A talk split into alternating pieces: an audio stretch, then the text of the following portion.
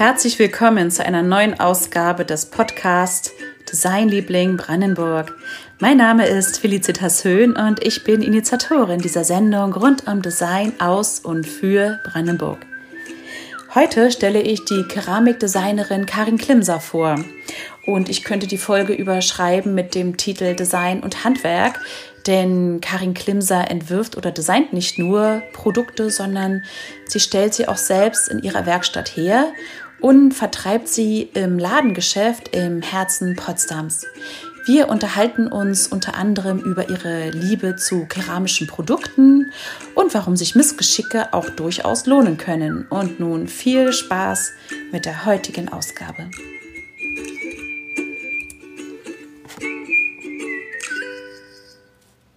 Ja, herzlich willkommen zur ersten Ausgabe von Designliebling Brandenburg im Jahr 2021. Insgesamt ist es ja jetzt bereits die zehnte Ausgabe des Podcasts und ähm, ja, ein Anliegen ist es ja von mir, die Vielfalt von Designakteuren und Produkten in Brandenburg sichtbar zu machen. Und nachdem ich zur Weihnachtsausgabe das Thema Modedesign hatte, geht es heute, jedenfalls geografisch gesehen, nur ein paar Meter weiter in die Potsdamer Lindenstraße. Dort befindet sich nämlich der Laden und die Werkstatt von Karin Klimser. Sie ist Keramikdesignerin und ich freue mich, Sie heute bei der zehnten Ausgabe begrüßen zu dürfen. Hallo. Hallo, herzlich willkommen. Ja, danke. Um, ja, Frau Klimser, vielleicht nehmen Sie uns schon mal kurz mit, um mal einen kurzen Überblick zu bekommen. Ähm, Keramikdesignerin, was ähm, muss man sich darunter vorstellen? Was, was stellen Sie her?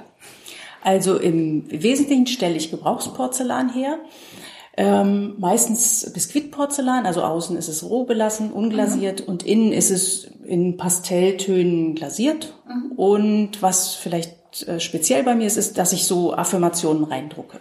Mhm. Also sowas, Liebe, Klarheit, äh, Vertrauen. Mhm. So.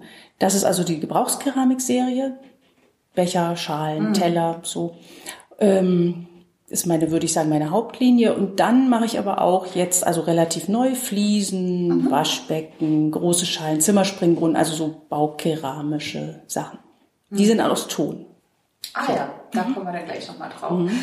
Mm, seit wann, also hier ist auch richtig ein Laden, wo man zu normalen Zeiten, wenn alle Läden geöffnet sind, auch reingucken kann, sich das angucken kann, vielleicht auch mal über die Schulter schauen kann, wie das hergestellt wird. Wie lange mhm. gibt es den Laden schon? Also hier in der Lindenstraße bin ich seit anderthalb Jahren. Davor war ich drei Jahre in der Gutenbergstraße, da aber ohne Werkstatt. Also der war sehr viel kleiner. Den hatten wir zu zweit mit einer Modedesignerin zusammen.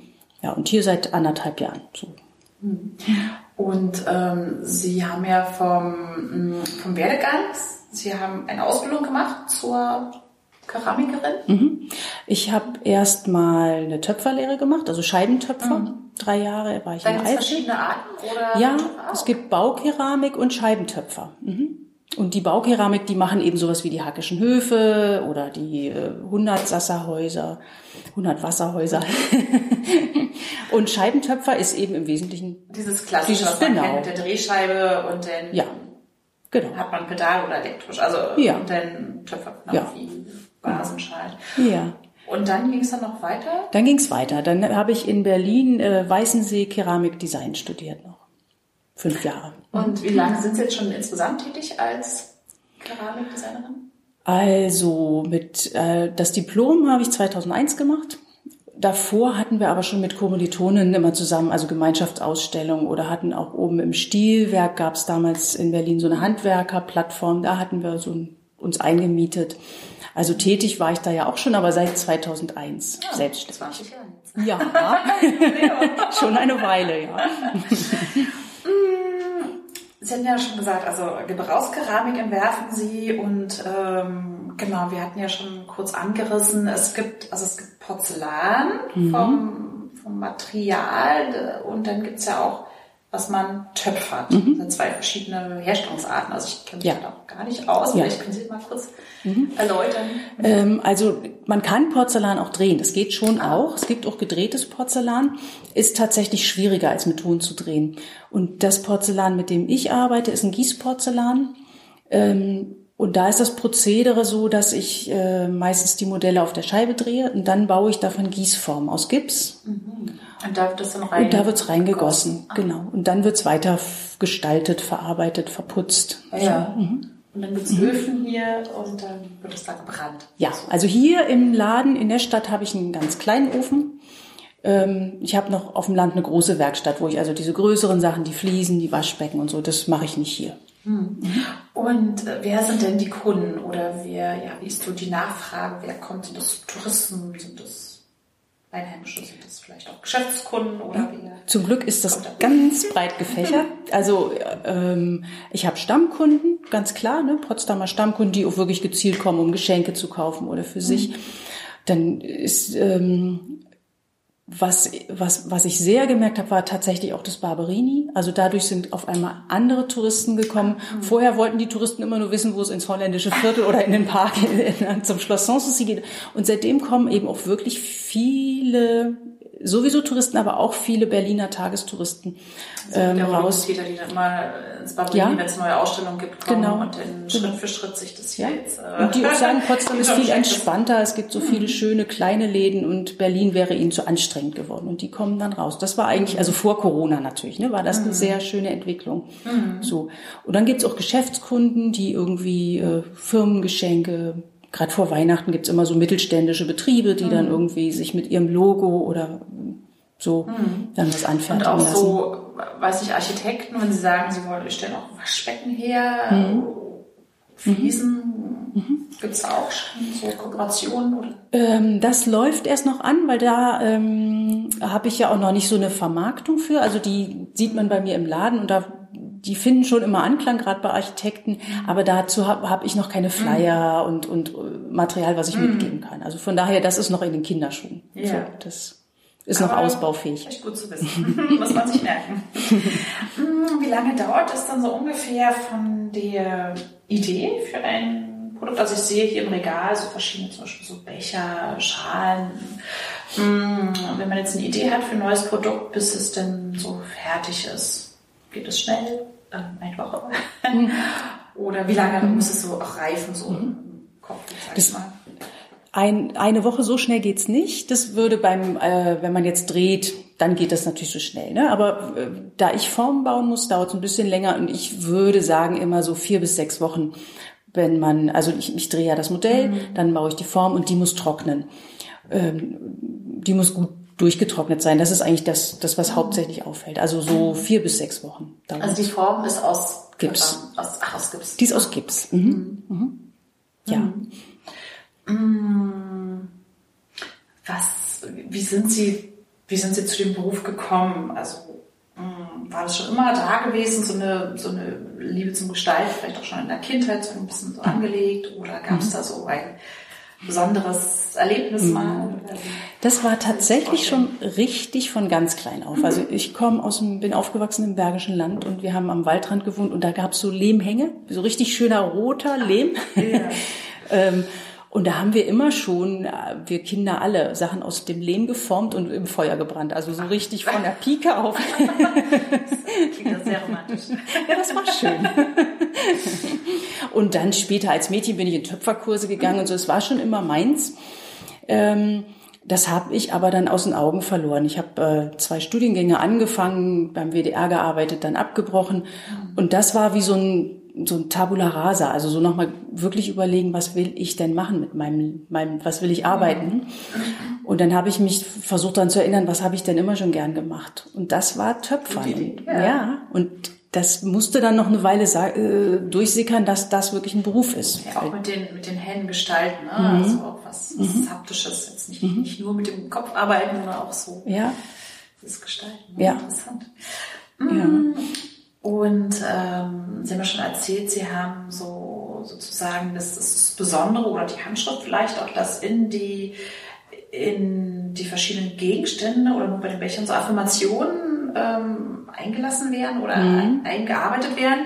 Mhm. Mm, wo kriegt man denn oder wo, wo lassen Sie sich denn so inspirieren?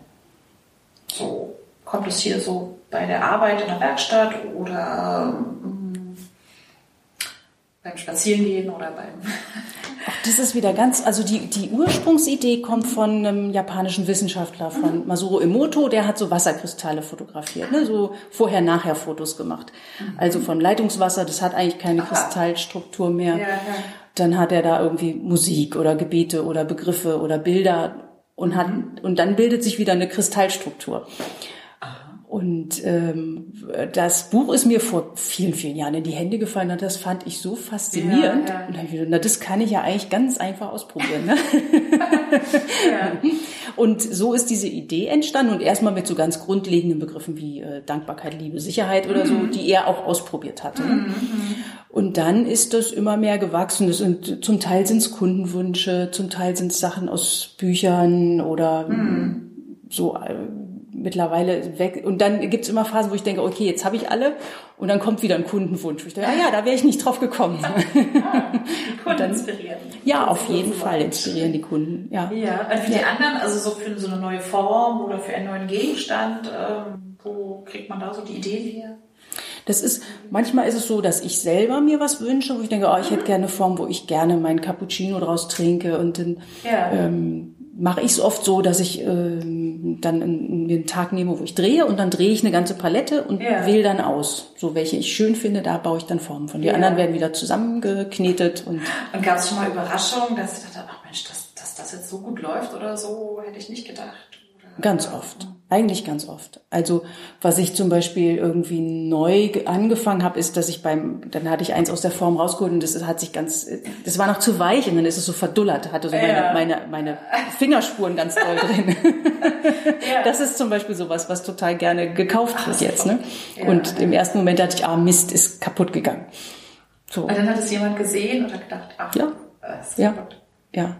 Das gibt's eigentlich häufig, dass es über Umwege geht.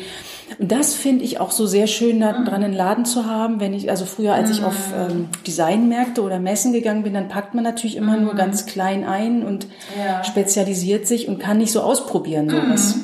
Und hier ist halt schon die, die Kommunikation mit dem Kunden halt Ja. sehr direkt. Und, Ja, ist flexibler. Ja. Kann mehr spielen.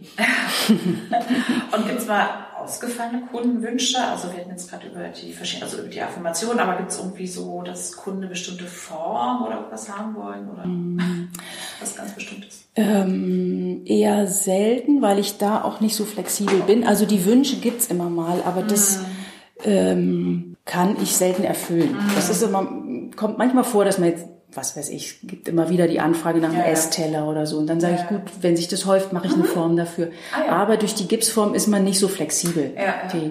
Ja. also von daher würde ich sagen eher nicht, weil ich das auch nicht anbiete. Ja, ja, klar. So. Ja. Mhm. Und ähm, gibt es denn, also Sie haben schon gesagt, Sie würden, Sie nehmen jetzt bald so Fliesen sowas auf. Also ich hätte jetzt so überlegt, was, was würde Sie jetzt noch reizen, so für die nächste Zeit, für die nächsten Jahre, welche besonderen Produkte. So, Sie wollen Fliesen auch gestalten, ähm, dass man da eine ganze Wand mit Fliesen kann oder was Ja. sind das denn? Ja, ja. Das, Fliesen. Genau, dass man die ganze Wandboden oder ähm, dass man das also auch Waschbecken und Fliesen, also in, dass ich so so in die Ah, Richtung dass sich das gehe. ergänzt ja, auch so, also ja, ja, eine Einheit bildet, so Genau. man das Bad, das ist Ja. ja ein großes nicht. ja. Fliesentische Oh, möchte ich machen, auch wenn ich, also ich ziehe ja um, ne, da möchte ich gerne nochmal äh, gefließte Tische reinstellen auch. Mit dem Laden. Ah ja, Ja. hast du schon erwähnt. Ja. Und das schon, ist das schon äh, spruchreif? Ja, ist schon spruchreif, ist schon, Ja, ja, also demnächst, wenn es dann wieder irgendwann möglich ist, ja. findet man sie ein paar Häuser weiter Genau. in der Lindenstraße Nummer 64. Nummer 64. Das ist ähm, also am Jägertor. ja, ja. genau, am Jägertor. Ja, Genau. ja. Und ab wann ist es denn? Also, Ähm, vermutlich so um Ostern rum. naja, Ja, Anfang April. genau. Ja. Ja. Hoffentlich wird alles Ja. wieder ein bisschen entspannter sein. Ja.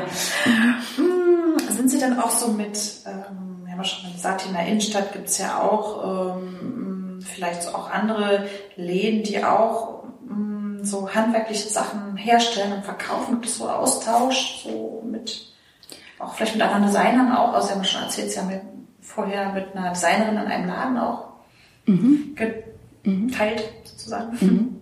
Gibt es einen Austausch? Ähm, also hier mit den, mit den, mit den anderen Läden gibt's auf jeden Fall einen ein Austausch. Mhm. Ähm, mit jetzt der, der, der Austausch mit den Designern, das war natürlich mehr mhm. im Studium und auch als ich noch über mhm. Messen und Märkte, da mhm. hat man einen, einen breiteren Austausch. Ne? Ja, ja. Ähm, hier und auch eher in Richtung Arbeitsaustausch. Hier würde ich mhm. sagen, geht's mehr so, dass man eben Schwätzchen hält und sich ja, unterhält. Mal irgendwie auch Weihnachtsmarkt organisiert oder so, aber das, ähm, das gibt's schon aber es ist mhm. weniger so, so kooperativen ja. oder so, das nicht mhm. so sehr. Mhm. Das, mhm. und wenn man mehr über ihre Arbeit erfahren möchte, also mhm. einmal gibt es ja wie gesagt den Laden in der Potsdamer mhm. Innenstadt, in der Lindenstraße ähm, und die Website, es gibt auch eine Website, wo man schon mal so ein bisschen genau. gucken kann, so ähm, ja. die heißt. karinklimserdesign.info ist die. Genau. Ja.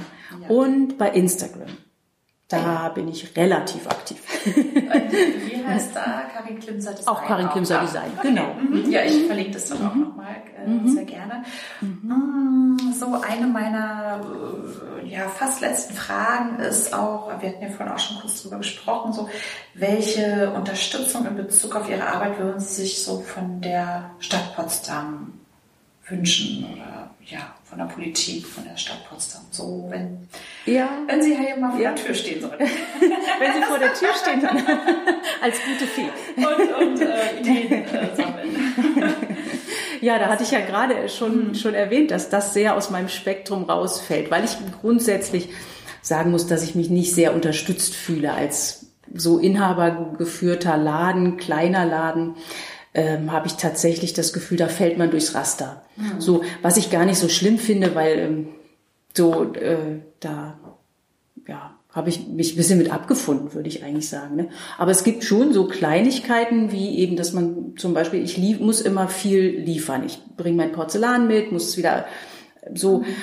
Und das fängt damit an, dass man ja keine Parkkarten mehr bekommt, keine Anwohnerparken. Mhm aber auch nicht eine Alternative, dass man sagt, gut, als mhm. Ladeninhaber hat man, kriegt man ein vergünstigtes Tagesticket oder mhm. sowas, ne, dass es so ja, ein bisschen Ideen gäbe, weil das weiß ich, geht ganz vielen so, dass die mhm. ihr Auto dann außerhalb parken mit dem Fahrrad rein, aber ja, sobald man transportieren muss, geht es nicht, ne, dass man so, also so Kleinigkeiten schon vielleicht. Materialtransport ja. und so, ne? Und ja. ja. Ist schon äh, ja. wichtig. Ja. Genau. Mhm. Ja, dann mhm. sind wir eigentlich auch schon am Ende angelangt. Heute war eine sehr kurze Folge, so als äh, Start in das neue Jahr. Und ähm, ja, ich fand es ganz schön, heute mal so einen kleinen Einblick zu bekommen in das Thema ähm, Keramikdesign, ähm, Keramik, Porzellanherstellung. Mm, und ähm, ja, dann geht es in den nächsten Folgen dann weiter und ich bin gespannt, ähm, ja, welche anderen Gewerke äh, beim nächsten Mal interviewen darf. Und ähm, ja, bedanke mich ganz herzlich bei Karin Klimser. Ja, danke auch. Einen kleinen Einblick. und ähm, ja, vielen Dank und alles Gute. Dankeschön. Auch. Tschüss. Tschüss.